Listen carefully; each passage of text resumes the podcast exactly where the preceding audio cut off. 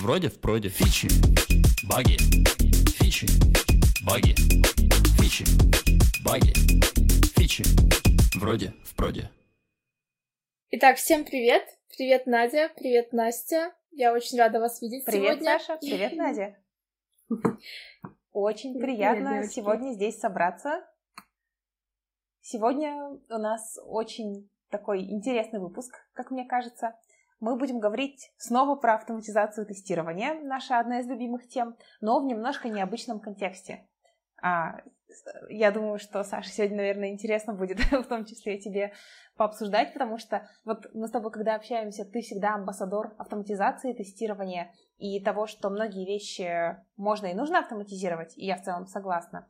Вот. А сегодня у нас в гостях прекрасная Надя Ершова, админка сообщества QA Sisters, тестировщица, волонтерка и просто прекрасная женщина. Вот. И тема нашей сегодняшней беседы довольно такая необычная и немножко холиварная. А, Надя — человек, который не хочет автоматизировать, и мы считаем, что это нормально. Давайте обсуждать. Похлопаем этом тезису. На самом деле, я очень давно хотела поболтать об этом с Надей. Действительно, в мире, где, условно, если ты не занимаешься автоматизацией, многие тебя чуть ли не тестировщиком не считают.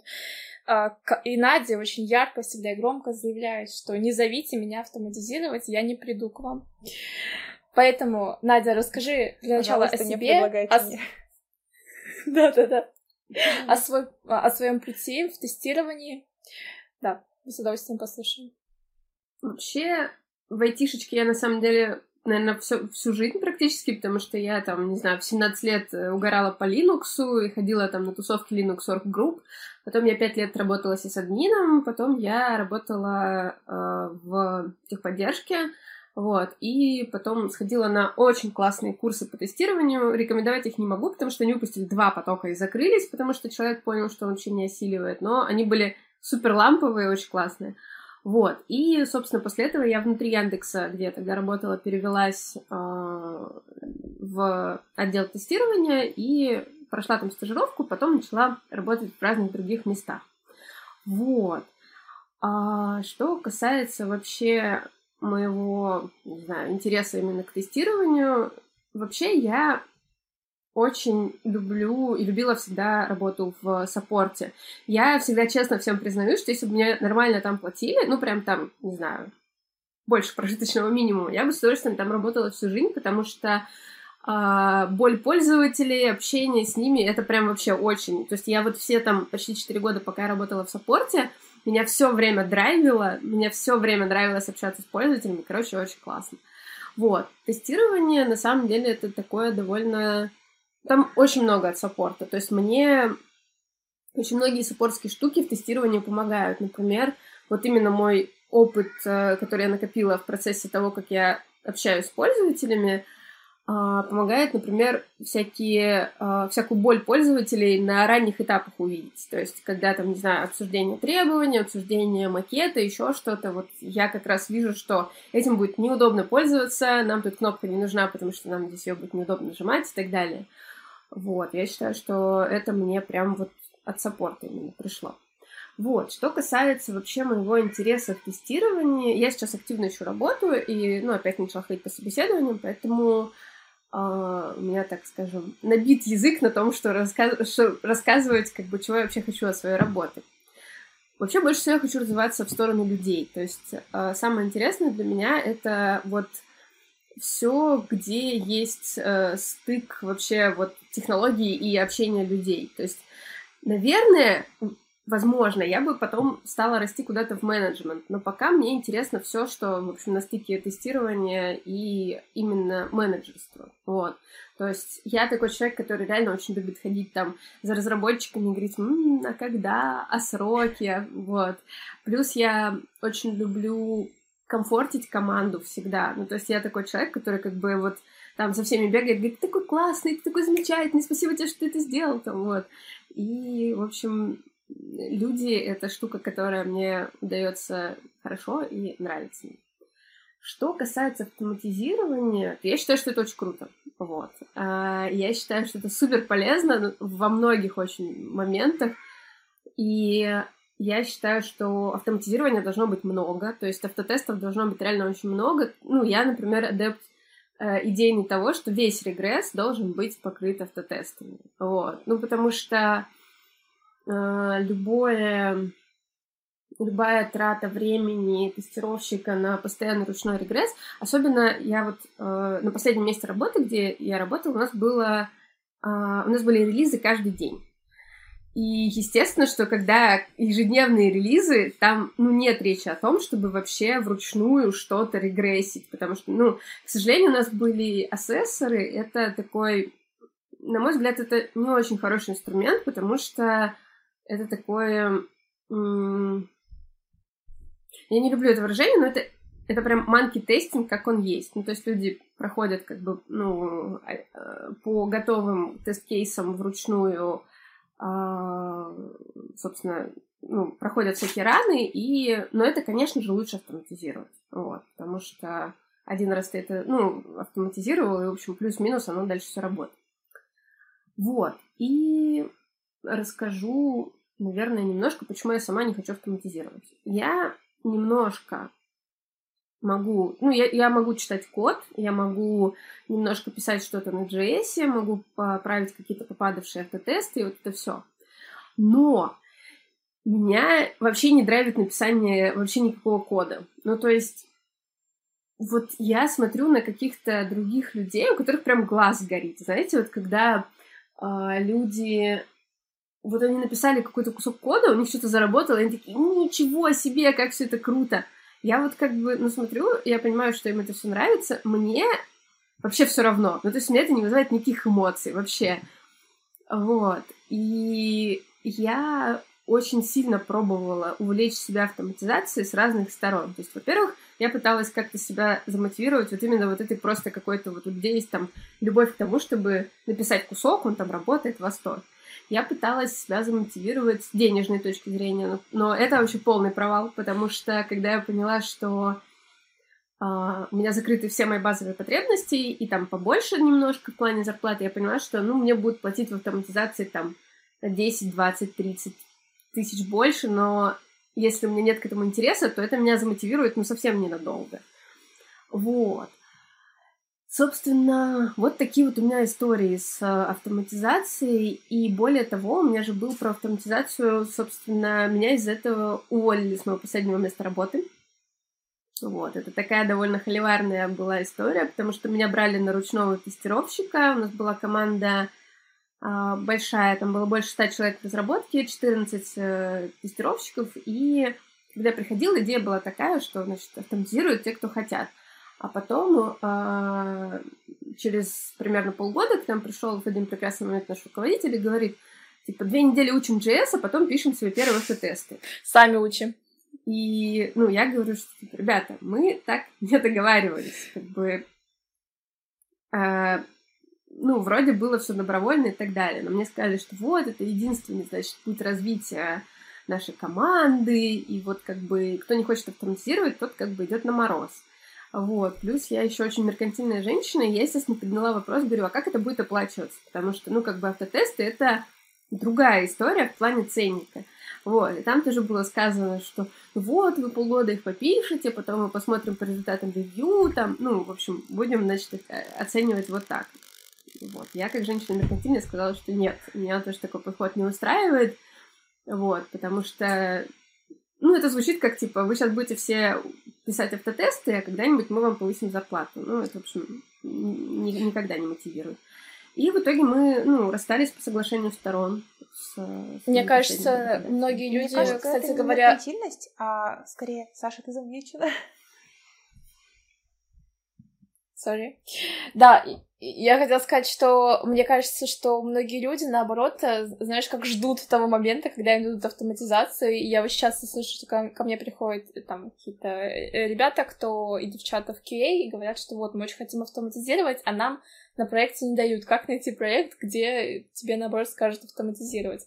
Получается, что ты попала ровно в такую ситуацию, о которой многие мечтают, и это, наоборот, был да. тот путь, который ты бы себе не желала.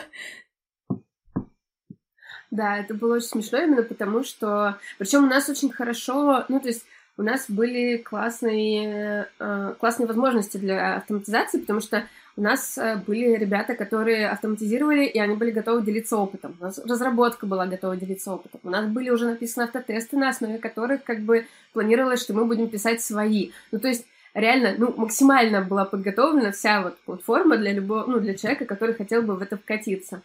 Но, кстати, очень смешно, что я недавно общалась с некоторыми коллегами, которые там до сих пор остались. Я говорю, ну как, у вас там дела с автотестами? И они такие говорят, ну, времени нет их писать. Вот. И на самом деле, я так понимаю, что нет такого, что они там все повально стали автоматизировать там спустя полгода после того, как мы... Ну, естественно, потому что нужно выделять ресурс, ну, то есть нужно выделять время отдельное на автоматизацию, а не так, что вы будете одной рукой там тестировать э, новые фичи вручную, а в свободное время вы будете автоматизировать. Я вообще очень люблю вот этот вайп того, что, знаете, вот у вас там э, типа по 800 задач на всех там и так далее и тому подобное, и в свободное время вы можете еще автоматизировать. А мне, кстати, кажется, что это, Класс. в принципе, довольно такая проигрышная стратегия подходить с подходом в свободное время будете это делать, потому что, ну, прямо говоря, редко у какого тестировщика есть свободное время. У нас всегда есть задачи, и понятное дело, что, ну, можно, наверное, их приоритизировать, но в таком случае следует четко обозначать приоритет автоматизации. Например, если у вас есть какие-то мелкие баг-фиксы, которые там не срочно нужно протестировать, то мы можем выделить время. И то я бы тоже оспорила, потому что это очень субъективная характеристика и один человек может успевать все свои задачи закрыть там за полнедели, остальную половину недели уделять самообучению, другой человек будет всю неделю делать задачи, и это тоже нормально, потому что мы все разные, у нас разный темп работы, разная скорость. А, поэтому, мне кажется, в таком случае, ну это просто такой небольшой комментарий, а, хороший подход — это выделить фиксированное время, например, там один в день в неделю, вне зависимости от того, что да. происходит, у тебя есть возможность э, заниматься самообучением в таком случае это будет чуть более жизнеспособная модель. Да, это определенно так. Ну, кстати, э, да, я просто хотела сказать, что, наверное, это все-таки не то, что не, не совсем невыигрышная модель для работодателей. Все-таки найдутся люди, которые будут, знаешь, как это днем работать, э, вечером доделывать, вечером писать автотесты, а ночью учить JavaScript. Вот, Ой, конечно. Это я, это я. Только после да. этого ты выгораешь, ложишься да, тряпкой. Да, да, да. Но долгосрочные планы, возможно, да, они не сбудутся, но какое-то время работодателю будет хорошо, знаешь, как это. Ты все время инвестируешь в него, и явно как бы твой час стоит дешевле, чем он изначально за тебя платил. Поэтому для работодателя, наверное, неплохо. Да, это правда. Особенно если учесть, что конкретно мой работодатель, там была история про то, что меня вообще, когда нанимали, мне очень смешно рассказывали про опционы, про то, что вот там, ну, потом будут там эти вот деньги, которые вы сможете там через год и тра-ля-ля. И я прервала HR и говорю, знаете, я уже работала в этой компании, вы меня берете на такой грейд, на котором который отдаляет от опционов еще два грейда. То есть мне нужно подняться на два грейда, прежде чем у меня будут опционы. В общем, она такая смутилась немножко, говорит, ну если ты будешь очень хорошо работать, вот, ну, в общем, конечно, это прям, да, большая боль на самом деле именно в плане... Не знаю, кстати, вот я надеюсь, что, что в моем ну, бывшем проекте все-таки как-то удалось наладить вот именно такое написание автотестов, вот. Но вообще, на самом деле, я не очень... У меня нет такого опыта, чтобы я как-то... У вас стопудово у обеих есть более такой опыт на тему того, что я сейчас скажу, и было бы интересно, если бы вы им поделились именно про сочетание ручного тестирования и автотестов в плане... Ну вот, например, когда новые фичи, и их же обычно тестируют сначала ручками, там, ну, обкатывают и все такое, а потом, соответственно, ну, обычно, да, начинают это все дело покрывать автотестами. Вот, расскажите, пожалуйста, э, про это мне. Ну, я, кстати говоря, часто делаю наоборот. Ну, то есть, а вот мне, чтобы пойти по этому такому стандартному идеальному флоу, что сначала ты пишешь, не знаю, там, а, мануальный кейс, потом ты его прогоняешь, потом ты его автотестируешь, мне обычно... Ну, я очень ленивая для этого, и это очень долго, и я это буду делать очень медленно, еще там 10 раз, не знаю, ошибусь. Короче, я не доверяю своим рукам максимально, поэтому я обычно все это дело сразу пишу в коде, то есть у меня как бы мой мануальный кейс, он сразу текстом в код уходит, и я так могу точно понимать, что вот я сейчас сделала, сразу это можно закоммитить, и это осталось навеки. Вот, обычно я делаю так. Но для того, чтобы иметь возможность, в принципе, такое поддерживать и так быстро писать автотесты, для них, конечно же, ну, до этого нужно сделать много шагов, чтобы это было реализовано. То есть, в целом, чтобы система была очень тестируемой. Тестовый фреймворк должен быть уже засетаплен, да? Ну, на самом деле, многие вещи, когда я пишу, так как у меня есть проекты, где совсем свежие, я половина новых, там, условно, каких-то степов и новых функциональностей дописываю, но каждый раз, то есть если изначально это писать грамотно с точки зрения там и стратегии общего тестирования и архитектуры тестов, и потом каждый раз ты дописываешь тоже это грамотно, то в итоге получается все очень быстро, и действительно выходит так, что написать тест-кейс сразу автоматизированно быстрее, чем писать его руками и даже прогонять, потому что, ну, если, например, это тест-кейс на API, то тебе нужно какие-то тулы для API открывать, либо терминал открывать, правильно писать этот curl. Ну, короче, это занимает время, а так ты просто, не знаю, там, написал, типа... Ну, вот у меня еще так как обычно все сделано на генерации э, тестовых данных, я обычно просто пишу там generate вот такой пак данных, и после этого с ними что-то делаю, и мне не нужно вот это все сетапить, и это экономит кучу времени. Вот, поэтому это как, да, да. А если а, а есть ли обратная совместимость? Я не знаю, как еще. Я пыталась сейчас придумать, как это описать. Для вот, ну, например, для такого человека, как, ну, условно говоря, плюс как я. Ну, то есть, если я приду, могу ли я, например, вручную, если мне что-то нужно прогнать, там, у тебя, у тебя есть какие-то, ну, какие-то подготовленные там тест-кейсы или еще что-нибудь, чтобы можно было это вручную прогнать или там почитать или что-нибудь такое? Э, я думаю, что точно такое можно сделать. Э, ну, если мы говорим о том же API, э, я знаю, что в Postman у вас используется коллекция, да, я так говорю, как человек, который никогда пост в жизни не открывал, поэтому я знаю, что там есть какие-то коллекции. Вот, если говорить ну вот в IntelliJ ID у нас есть э, там HTTP request, ты можешь э, сделать... Короче, я могу подготовить темплейты, и потом любой человек может их открыть и нажать кнопочку там типа старт, и это будет отправлен какой-то запрос. И из этих темплейтов можно строить тоже, ну, как вот в collections, то есть разные запросы, да. Про UI, наверное, сложнее, как это можно повторить. Ну, то есть это только если базовый сетап, ты открываешь, запускаешь тест, вот. Наверное, как-то так. Только... А, а зачем? Либо... А зачем это повторять? Для какой цели? Да, Настя. На UI есть еще один вариант, э, как человек, который с UI работает, тут врываюсь просто. А, если подкручены Allure репорты и все шаги тестов описаны с аннотацией uh-huh. step, то результаты прогона тестов, ну, если есть хотя бы один там, полностью зеленый прогон или хотя бы прогон, в котором все шаги дошли до конца, можно, в принципе, использовать как тестовую документацию. И это довольно прикольно, это то, как я делала на последнем месте работы. Когда я пришла, там уже большая часть регрессии как раз-таки была покрыта автотестами, и можно было просто по вот этим вот результатам пройтись. Э, в принципе, по-моему, даже есть какие-то плагины, которые позволяют эти шаги вытащить, и там из них тест-кейсы составить, но не могу сказать точно, потому что не углублялась. Главное, короче, чтобы это был не богомерзкий behavior-driven development, который я всей душой не люблю, с которым поработала однажды, и теперь просто считаю это очень вредной оберткой над кодом автотестов. Класс. А... Вот, в общем, если возвращаться к теме того, что Саша? Я, я просто хотела знать, а, то есть э, в чем цель, то есть что ты хочешь э, достичь этим действием? Ну, например, бас-фактор, там, не знаю, если, если, например, случится какая-то ситуация, э, когда, не знаю, прекрасно, когда э, не будет возможности, ну, то есть нужно будет, там, не знаю, срочно прогнать там какой-то кусок, кусок тестов человеку, который не, не, не читает код. Или, например, или, например, если автотесты падают.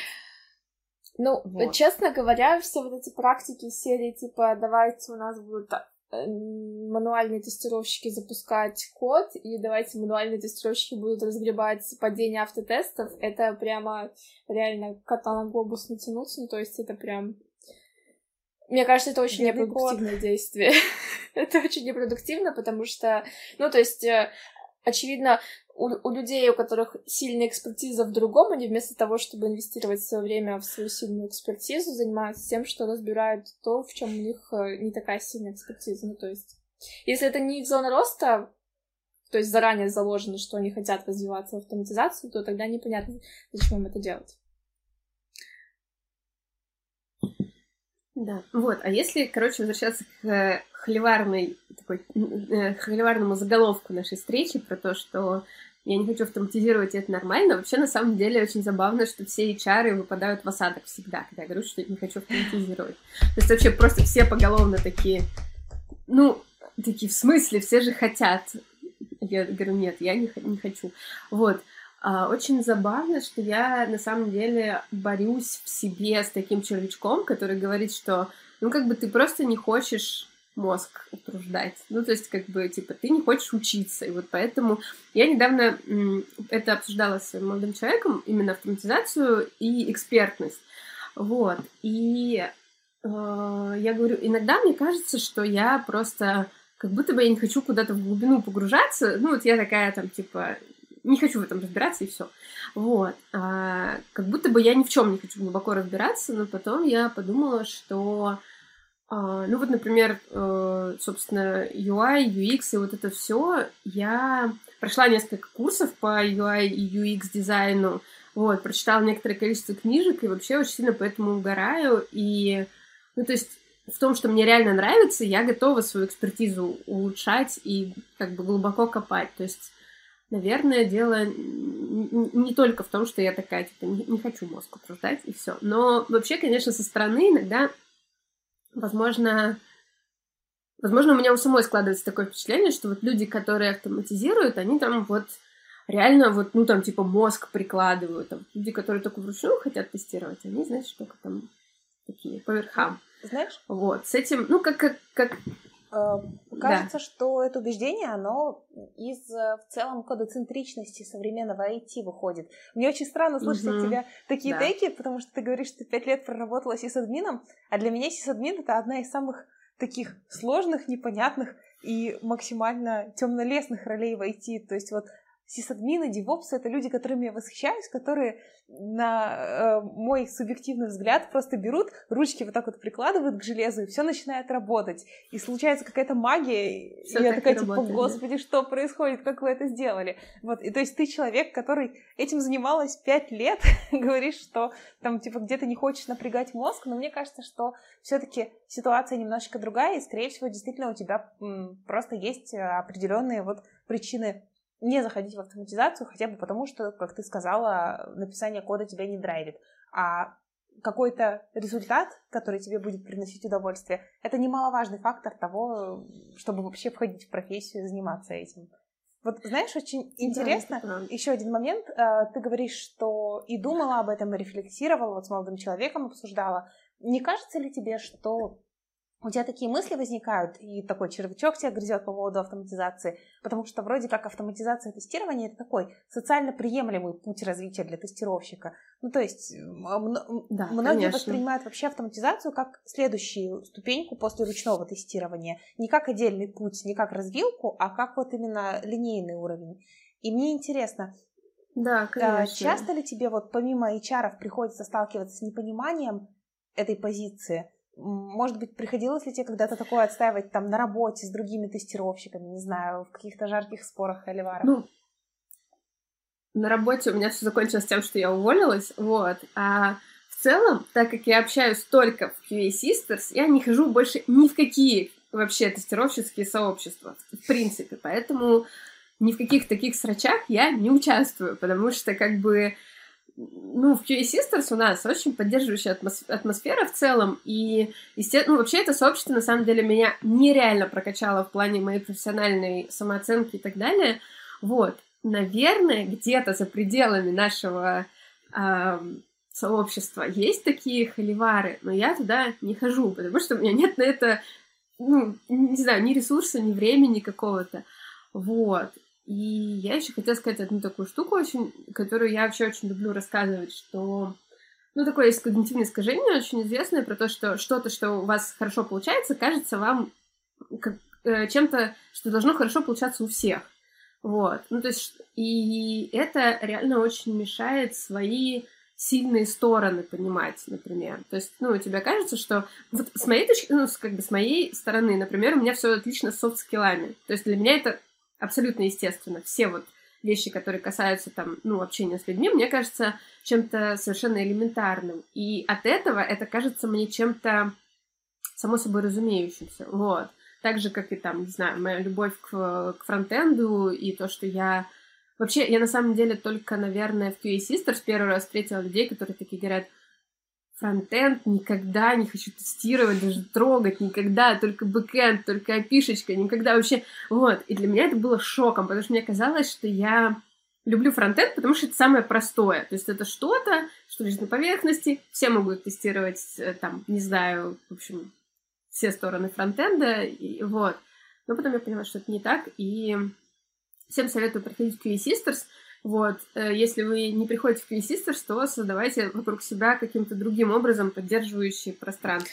Вот такая Да, мне, мне кажется, у меня часто мужчины спрашивают, а где же наше сообщество? Нас тоже нам тоже нужна поддержка создать. Но я говорю всегда, создайте обязательно, то есть если есть такой запрос, нужно создавать, нужно развивать и так далее. А про не тест... Э, фронтенд тестировать легко, я аж почти поперхнулась на этом моменте, потому что, ну, как бы, я не знаю, что про мануальное тестирование, но про автоматизацию фронтенд реально не очень просто тестировать, и это, я думаю, намного сложнее, чем бэкенд. Вот. Ну, я думаю, что в ручном тестировании примерно так же. Поэтому... Ну, я, кстати, делала автотесты на Cypress е на, на этот самый, на фронтенд как раз. И это кажется мне чем-то довольно простым. Но... Ну, это очень классная tool а. Все, все, все называется, все называется, там все, все понятно, все там э, элементы, все там тык-тык, пошел там, потыкал, ввел вообще отлично. То есть, как бы, а вот, ну, я, я бэкэнда, я не знаю, вот я такой, видимо, человек, который а, если вот мы возьмем там кодоцентричность, где код — это центр, я нахожусь просто где-то на орбите вот от, от этого кода, потому что все, что связано с кодом, для меня кажется чем-то... Ну, короче, меня это вот именно что не драйвит вообще. Ну, то есть... Причем очень забавно, что я, когда говорю не драйвит, я вспоминаю один свой неудачный опыт работы. А, ну, он был, нет, он был по-своему удачным, потому что это был именно опыт. А, меня позвали в, делать внутрянку для «Газпрома», и там была очень классная команда, там были классные ребята, интересные задачи сами по себе. Но я не смогла там работать, потому что мне настолько все равно, что там у Газпрома внутри происходит. Мне настолько все равно, что там у пользователей. Реально, то есть, ну там какие-то люди, которые работают в Газпроме, у них там какие-то проблемы. Мне реально все равно. И я просто, ну, я, проработав там три недели, я сказала, ребята, простите, я не могу ничего делать, потому что мне все равно. Вот. И это, на самом деле, очень сильно усложняет мне текущий мой опыт работы, вот, потому что мне очень хочется делать что-то такое, что, ну, как бы, что в общем, наверное, это, это, это, это, это безумно классно слышать. Я прям, я почти взлетаю от счастья, потому что я вижу, как тебя драйвит то, что ты делаешь. Это нереально круто, что люди настолько любят себя и свое время, что они могут просто уйти и сказать, слушайте, я здесь не горю, мне не нравится. Это просто фантастика, классно. Вот. Я в связи с этим, у меня возник просто вопрос. Мне кажется, такие люди, как ты, которые, ну, как с горящими глазами бегут, я думаю, ты много чего испытываешь касаемо своей профессии, поэтому у меня есть такие вопросы, типа там три вещи, которые ты очень любишь, и три вещи в нашем комьюнити, в профессии, которые ты считаешь прямо ну, вот плохими штуками, которые тебя, наоборот, демотивируют. Ну, то, что я однозначно люблю, это ощущение того, что я э, приношу какую-то пользу. Вот. Ну, то есть... Э, так, простите великодушно, сейчас будет на секундочку пауза, потому что мне нужно подключиться, оказывается, к сети. А, вот. На самом деле, в общем, а, то, что приносить пользу, это для меня, наверное, одна из важнейших вообще вещей в работе. Вот, и когда я являюсь каким-то полезным винтиком, для меня это прям супер. Вот, ну и тестирование, вот, это первое. Второе, что тестирование для меня это идеальный стык э, приложения моих soft skill ов и каких-то технических, э, технических задач. Вот. А что я еще люблю в тестировании? Я люблю в тестировании э, всегда ощущение того, что ты можешь менять продукт. То есть я всегда на собеседовании говорю, что для меня это критически важно. То есть у меня было смешное очень собеседование, где я там, ну, мне предложили потестировать лендинг, и я говорю, ребята, вот у вас тут вот такой косяк, вот такой косяк, и мне люди на полном серьезе говорят, ну, как бы мы не спорим с нашими дизайнерами, потому что им виднее. И я такая говорю, как бы зачем вам нужен тестировщик, чтобы он что делал? Вот. И с этой точки зрения, ну вот если с этой точки зрения критично важно работать над продуктом, который мне самой нравится, потому что тогда я буду прям вот ходить и, и, и такая улучшаем, улучшаем с утра до ночи, делаем что-нибудь более там, более классное. Вот. А, что-то я совсем не по порядку. Так, ладно, первое это будет про, про, про помощь, втор, э, про, про то, что мне нравится быть полезным. Второе это то, что мне нравится а, быть частью команды, влиять на процессы, и для меня это критически важно в работе. А, вот. В целом, что еще мне нравится в тестировании, наверное, то, что это довольно сильно соответствует в целом моей какой-то а, моему ну, тому, как я обычно себя в жизни веду. То есть я такой человек, который а, там звонит э, в, в 08 по-моему, 8, у меня там забит, короче, номер телефона в телефоне, говорит он, у нас тут люк открыт, надо закрыть, вот. То есть, и там, не знаю, в общем, я такой вот человек, у меня есть очень смешная история про то, как я прогнала милиционеров, которые припарковались на пешеходном переходе, вот, я говорю, вы же должны тут, знаете, это пример всем подавать. Они такие говорят, мы на спецзадание. Я говорю, а где мигалка? Они такие, ладно, и уехали. Вот, в общем, я такой очень пожи... Да, я такой по жизни как бы человек очень ну, такой приставучий, наверное, и с этой точки зрения мне тестирование прям вот прям заходит. Потому что я так, ну, как бы там, а мне здесь не нравится, что у нас тут лишний пробел, а давайте уберем. Ну, короче. Мне кажется, Надя, просто а, какие вот. тебе суровые разработчики бы не попались, тебе вообще все по плечу, потому что если ты человек, который можешь подойти к полицейским и прогнать их просто, это мои аплодисменты, вот честно. С одной стороны, да, с другой стороны, здесь начинаются три вещи, которые я не люблю в нашей профессии. Первое — это, опять же, то, что я всегда говорю на собеседовании, что я не приемлю э, общение, то есть я могу общаться с разработчиками, которые считают, что вот они делают что-то полезное, а тестирование им мешает. Я совершенно точно могу наладить там контакт, могу найти подход и все такое, но я не хочу этого делать, потому что мне очень важно, чтобы люди понимали, что мы сюда все пришли, во-первых, работать, как бы, то есть, ну, вот это очень важно, да, что мы тут пришли не, ну, не рассказывать, ну, то есть, мы пришли именно работать работу, это важная часть. Это первое. Второе, что мы все пришли поработать над чем-то, над общей задачей, а не так, что как бы вот у нас тут разработчики делают что-то полезное, а все остальные бегают, их обслуживают. Вот. Да, да, да, то есть как бы а такого на самом деле много. То есть я, ну, вот даже в нашем чатике постоянно рассказывают про то, что там разработка ставит там тестирование какие-то, условно говоря, палки в колеса и там, не знаю. Ну, то есть вот это реально, ну, такое, не знаю, в общем, очень долго можно рассуждать, почему так, но это действительно бывает очень неприятно. И я сразу говорю, что я могу с этим работать, но не хочу, потому что, ну, зачем? Вот. Что еще мне не нравится? Ну вот в целом кодоцентричность это, конечно, проблема, потому что ну, как бы какое-то развитие, да, вот, э, вот именно то, что автоматизация — это какая-то обязательная ступень, а, вот, или, например, а, э, там, быть тем лидом — это какая-то обязательная часть твоего развития, но это же не так. Ну, то есть, как бы, все люди... Ну, мне кажется, что немножко в вообще в IT не хватает места для людей, которые просто работают свою работу. Вот. В IT постоянные какие-то челленджи. Возможно, я немножко переработала в Яндексе, вот, где там, конечно, вообще постоянно всех, ну, как бы, создается ощущение, что все постоянно что-то хотят достигать. И вот это вот достигательство, оно немножко, ну, вот это, ну, оно создает еще искусственный какой-то стресс, да, мне кажется, помимо вот каких-то просто обычных вещей, которые стрессовые в работе. Вот это вот то, что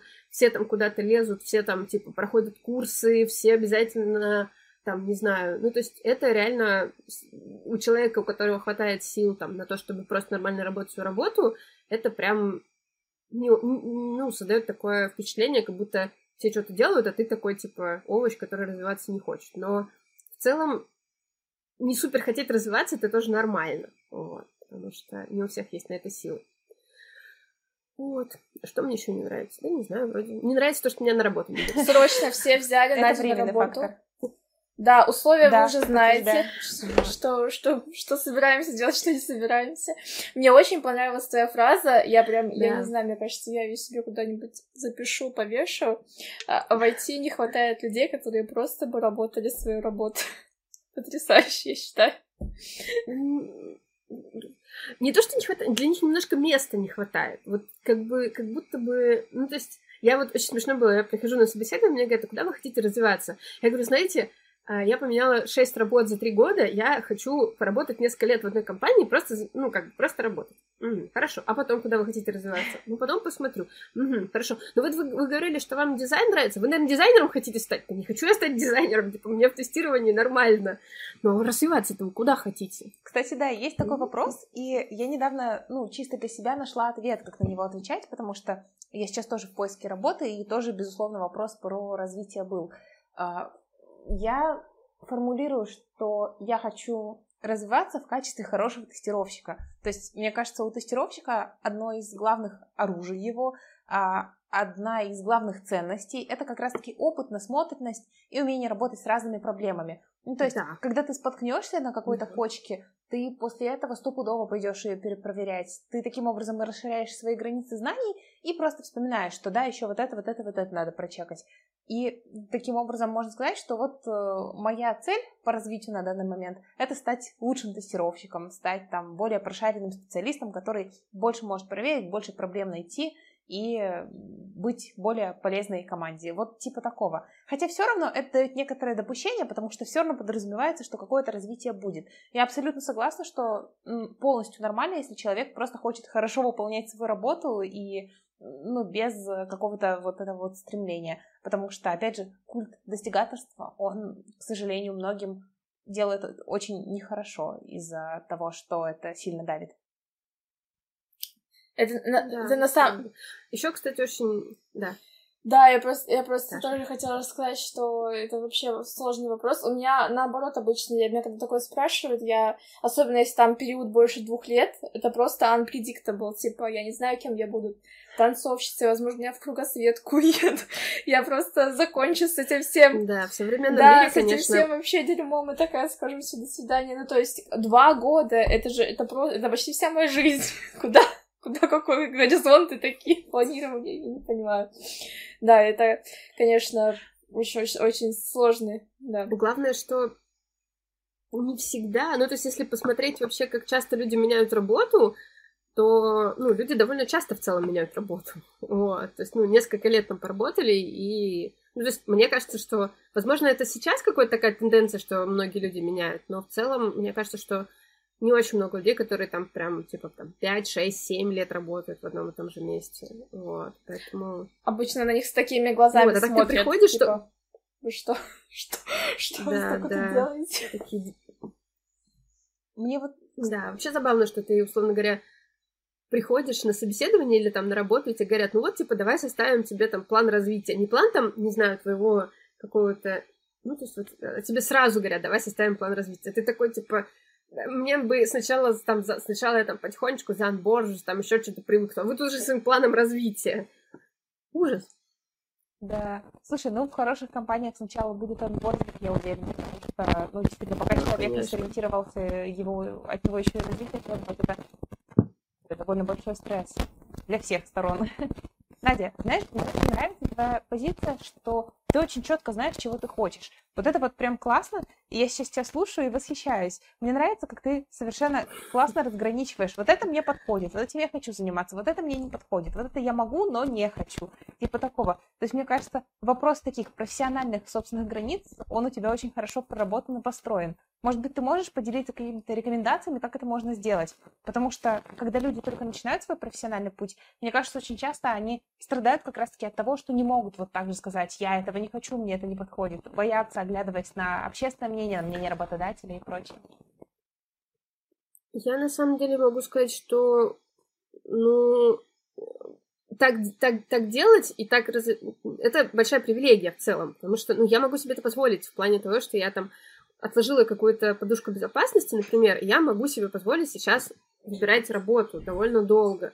Вот, но не у всех вообще есть такая возможность, и э, ну, особенно на старте, когда ты боишься того, что тебя уволят, ты, ну, то есть, особенно когда ты начинаешь работать, в целом, наверное, ну, самое лучшее это доверять себе, ну, то есть, если ты понимаешь, что ты чего-то не хочешь, то постарайся как бы, ну, по понять, почему ты этого не хочешь, например. То есть, ну, одно дело, когда это какой-то, ну, какие-то там сложности в работе, которые тебя пугают, а другое дело, когда ты делаешь что-то, что ты не хочешь делать, и ты понимаешь, что это тебя... Ну, важно, чтобы тебя что-то драйвило. То есть, если ты чувствуешь, что ты получаешь от этого прям удовольствие, то это, наверное, твое. Вот. Еще я прям советую обращать внимание вот именно на вещи, которые кажутся самой собой разумеющимися.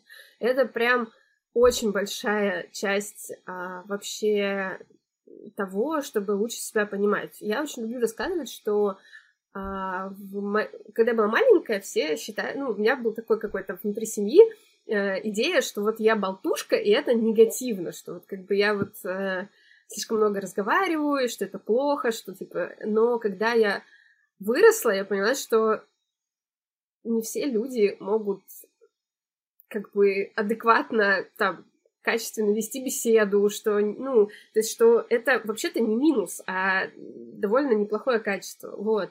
И вот мне кажется очень важным именно замечать в себе вещи, которые э, вот прям вот свои сильные стороны как-то замечать. Самый лучший способ, на мой взгляд, это либо поддерживающие какие-то сообщества, либо в целом общение с людьми. Ну, то есть мне кажется, что просто общение с людьми — это самый лучший способ там понять себя и так далее, потому что для того, чтобы тебе людям что-то объяснить, тебе нужно сначала у себя в голове это тоже разложить по полочкам вот эти вот э, вещи, которые ты хочешь до кого-то донести. И чем больше ты хочешь до кого-то что-то донести, тем лучше тебе нужно самому это понять. Вот, и поэтому можно даже просто с друзьями это все обсуждать, и это, в общем, еще классно с коллегами разговаривать, вот, пытаться как-то, ну, не вали... ну, может быть, валидироваться, но, в общем, прикольно задавать коллегам такие вот тоже неожиданные вопросы, типа там про его сильные, про их коллег сильные стороны или что-нибудь еще. Вот. Это может показать Э, и других людей с какой-то новой стороны, и на себя тоже с какой-то новой стороны посмотреть. Вот. Можно на подкасты приходить. Тоже очень полезная тема. Да. Вот, еще мне один товарищ, кстати, дал очень классный совет, мне он очень нравится, что ты, когда приходишь в новую комп- компанию, ну или когда ты уже там работаешь, э, походи с людьми один на один пообедай. Или просто там, типа, на кофе-поинты за кофеечком, потому что в целом такое налаживание контакта с коллегами, оно, ну, в целом, обычно довольно прикольно. Вот. Даже если коллега откажется, то немаловероятно, что ему будет приятно. Вообще, блин, я на самом деле иногда задумываюсь о том, что, возможно, когда-нибудь я захочу сделать какую-то штуку про софт-скиллы, то есть про про развитие, про применение, про вот это все. Ну, то есть есть, ну, то есть курсы, они э, в тестировании, например, или в айтишке, они же все практически про харды. Вот, и я бы, может быть, что-нибудь э, про софт-скиллы, мне кажется, возможно, могла бы людям со временем что-нибудь донести. Вот, новое. Идея вообще замечательная. Мне кажется, что если ты это сделаешь, то это будет реально очень и полезно, и интересно. Тем более, что у тебя так горят глаза, когда человек с таким рвением что-то делает, не может просто выйти плохо. Ну, потом, кстати, было бы прикольно популяризировать, сейчас mm-hmm. я договорю, идею того, что софт-скиллы в айтишечке тоже должны быть э, очень, ну, то есть тоже, тоже должны быть важны. Ладно, заканчиваю свой спич про софт-скиллы. А, спич замечательный, да, я как раз хотела сказать, что на этой прекрасной и позитивной ноте можно постепенно закругляться. Вот, очень классно, очень здорово, Надя, ты поделилась и опытом, и видением. Я вдохновилась, честно говоря.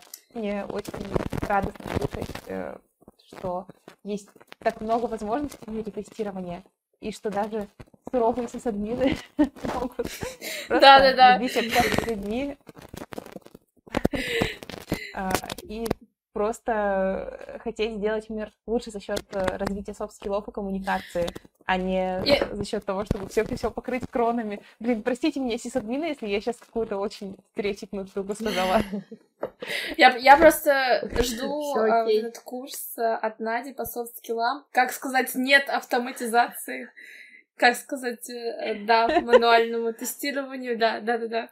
Не, это очень круто. Я супер рада, что есть люди, которые против байсов, и у них есть своя позиция, они ее отстаивают. Это, я думаю, что это очень большой пример для тех, кто не знаю, стесняется или как-то неловко себя чувствует. Да, блин, я сама иногда себя неловко чувствую, когда у меня спрашивают, э, кем я работаю, я даже вижу, как, знаете, как глаза собеседника какого-нибудь программиста просто, как это, как, э, тухнут, вот, тухнут. тухнут, да. Когда я говорю, что я QA, и он такой, а, Джекоб, ну, окей, ладно.